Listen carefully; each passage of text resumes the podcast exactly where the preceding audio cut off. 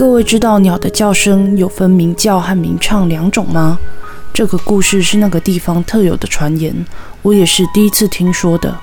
那时因为父亲被别人倒会，母亲就带我到娘家的 A 县 S 市躲避风头，我就在那里的中学读了一年半的书。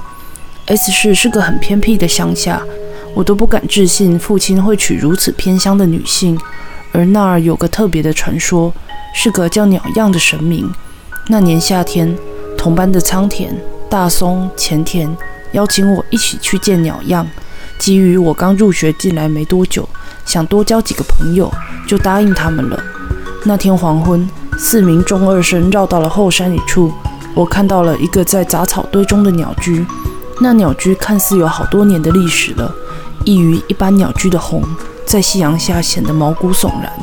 此时仓田说：“还没哦，这里只是入口。”于是四人穿过鸟居，往山的深处过去。走不到五分钟，我们见到了一间很小很小的祠堂。祠堂的大小大概与一名女生将双膝抱着一般，里面供奉着一具木质的鸟笼。到了。大松说，并指示前田将背包内的吐司耳拿出。这是什么？我不禁好奇问道。这是鸟样的家。仓田解释。鸟样是神明吗？我又问。等等，我再告诉你。前田，把贡品和面包献上吧。大松说。前田除了从背包拿出吐司耳外，还拿出用纸包住的一小束头发。这时我才注意到前天把头发剪短了。大松将吐司耳放在祠堂前，拿出打火机把纸跟头发烧了，喃喃道：“鸟样鸟样，今天我们带来了新朋友，他是最近转来 S 市的江岛君，请多多指教。”众人安静了一会儿，我听到鸟在鸣唱的声音。好了，鸟样欢迎你。大松说：“鸟样是什么？”我问。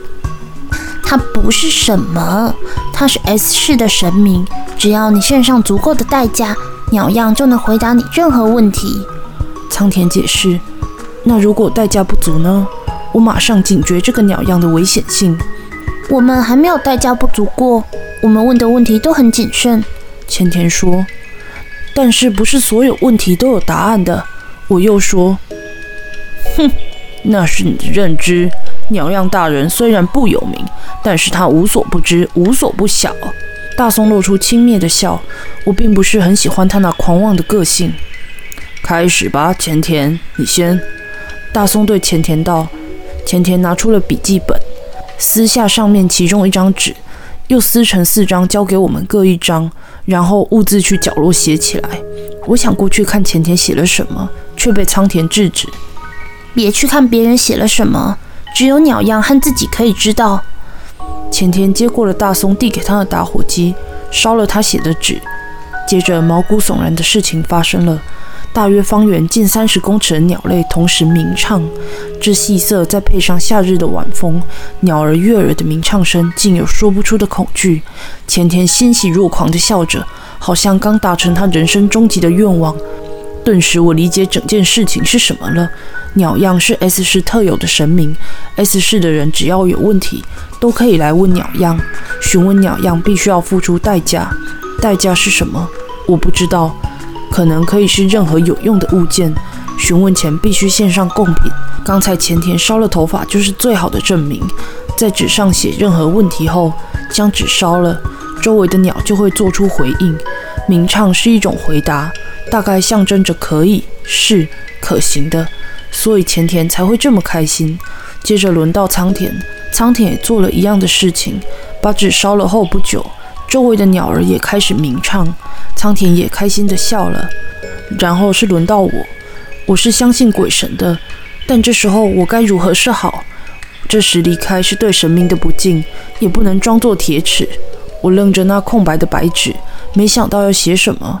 大松就说：“问什么都好啦。”尽量是能回答是或否的，记得写上日后要付的代价。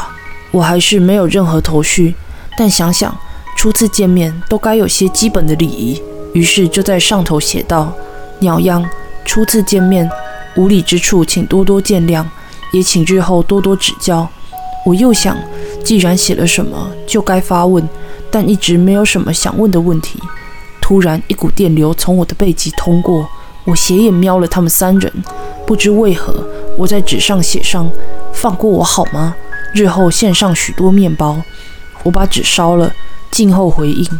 隔了大约一分钟，周围的鸟儿鸣唱，我顿时泄了气。你这家伙运气不错啊，看来你的愿望会实现了。大松笑。我把打火机递给了大松，大松也做了和我们同样的事情。大松把纸烧掉的瞬间，最后一道细霞消失在地平线。风起，愿望。大松说了愿望，鸟儿顿时鸣叫。我明白，那是在通知彼此有敌人时的警讯声。大松脸色惨白，兀自说：“为什么？为什么？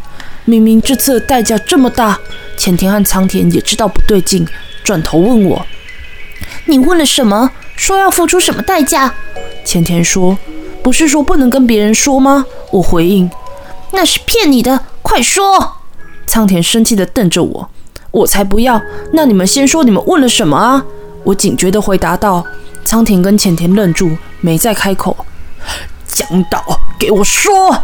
大松对我怒吼，鸟儿的鸣叫声依然没有停止，好似整个山头都是鸟叫声。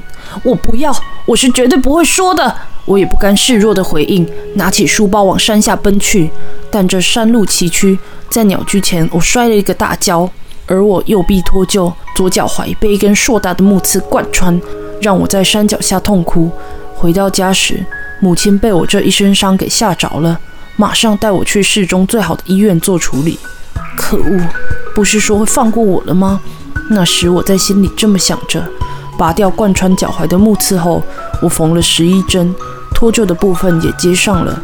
幸好这两天是假日，可以让我好好休养。母亲问我发生了什么事。我就骗她说是想爬上树，却不慎摔倒了。周一，我是拄着拐杖上学的。我看到前田和仓田，他们见到我的伤后，像是没发生过什么事情一般，跑来慰问我。